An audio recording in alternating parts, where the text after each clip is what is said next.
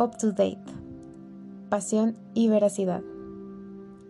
¿Qué tal amigos? Es un gusto que puedan acompañarnos en un segmento más de nuestro podcast en donde tendremos la oportunidad de comentar un tema muy importante dentro de la sociedad guatemalteca, pues en su mayoría las denuncias por violencia contra la niñez es maltrato infantil.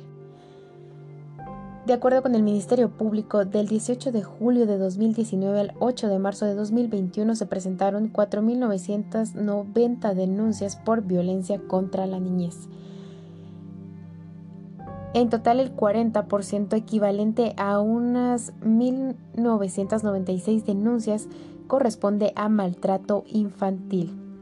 Esto incluye maltrato físico, maltrato psíquico, abuso sexual, maltrato y abandono. El 38% es equivalente a unas 1.896 de las denuncias que se relacionan con niñez desaparecida y el 22% equivalente a 1.097 por abuso sexual. El MP señala que durante igual periodo los niños y adolescentes agraviados suman 5.152. Agrega que del total el 64% fueron niñas y el 36% niños. La mayoría de las denuncias se relacionan con niños y adolescentes entre los 13 años y 16 años de edad. La violencia contra la niñez, segundo delito más denunciado. James Cobar, director de Democracia y Gobernabilidad de USAID, indicó que la violencia contra la niñez y adolescencia es una de las vulneraciones de los derechos más graves. Agregó que las sociedades están obligadas a proteger a las niñas, niños y adolescentes víctimas de estos crímenes. En Guatemala es el segundo delito más denunciado. Nuevos módulos. Mientras tanto, la fiscal general Consuelo Porras manifestó que la atención que brinda en el modelo de atención permite cumplir con las responsabilidades internacionales en temas de protección a la niñez asumidos por el Estado de Guatemala.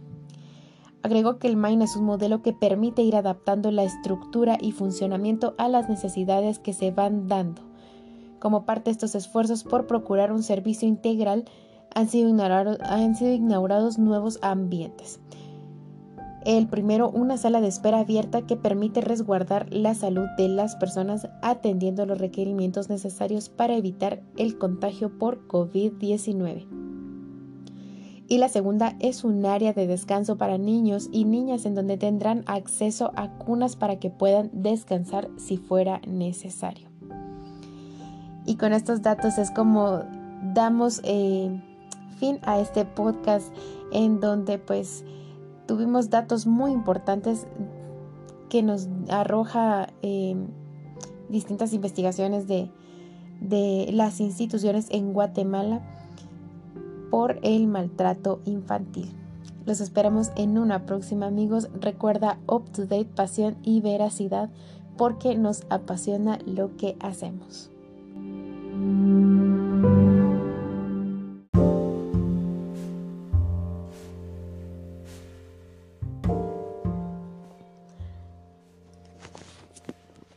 Up to date, pasión y veracidad. ¿Qué tal amigos? Eh, bienvenidos a un nuevo podcast en donde tendremos eh, la dicha de platicar un poco del libro, uno de los libros eh, realmente emblemáticos de Gabriel García Márquez, 100 años de soledad. Antes de empezar, recordemos que Gabriel García Márquez fue un escritor eh, y periodista, también reconocido por sus novelas y cuentos. Fue conocido por sus eh, amigos y familiares como Gabo.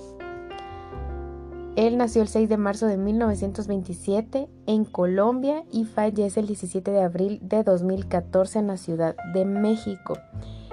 Fue Premio Nobel de la Literatura.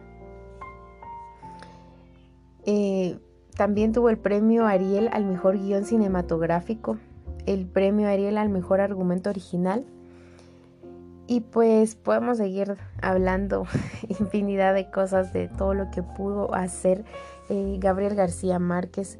Dejó un legado muy importante, eh, sobre todo eh, con sus libros, con sus obras, con sus cuentos, que hasta la fecha pues tenemos el gusto de, de poder encontrar, de poder leer, de poder enriquecernos y poder también transportarnos a ese a esos lugares que él pues se imaginaba. Y exactamente 100 años de soledad es, es esto, es un, un, libro lleno de mucha imaginación, lleno de, de tantas cosas, es un libro eh,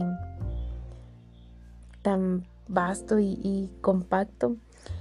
Recordemos que 100 años de soledad es eh, nada más y nada menos que nos habla de un lugar imaginario llamado Macondo, donde Arcadio Buendía pues es el, protagonista con su esposa Úrsula y de ahí se, derivan los,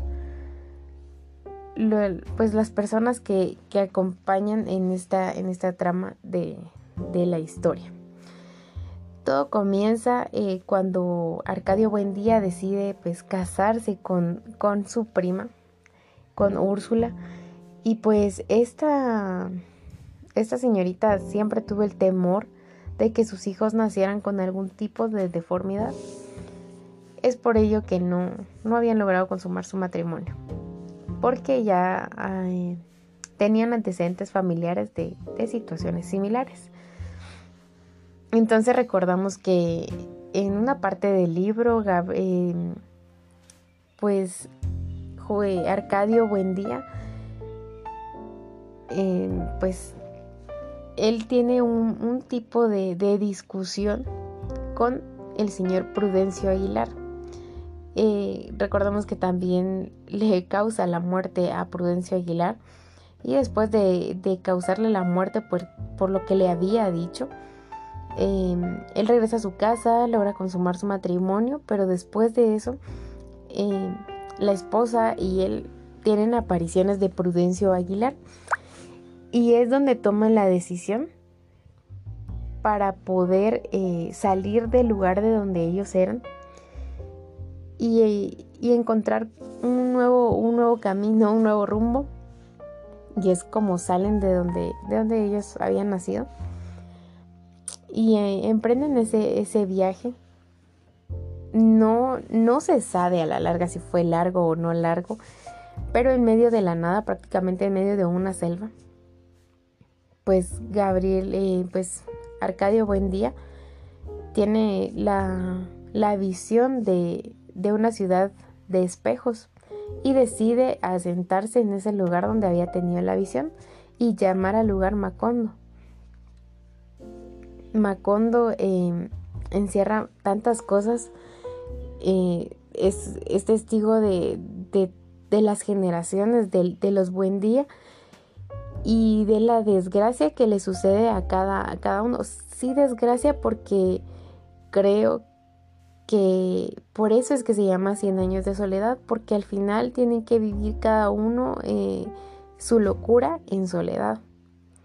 Recordemos que Arcadio Buendía muere solo y también muere, eh, decían de que él estaba loco. La esposa también espera que pase la tragedia y fallece sola. Los hijos eh, terminan solos y son tantas cosas que llega a encerrar este, este libro, tantos misterios, pero también nos envuelve de una manera increíble por la imaginación, por la imaginación y empeño que creo que le puso, que tuvo Gabriel García Márquez al, al escribir este libro. Gracias por acompañarnos en este podcast. Eh, recuerda estar pendiente porque cada semana tenemos un nuevo podcast, un nuevo tema y próximamente tendremos un mes dedicado solamente a la lectura. Gracias por acompañarnos.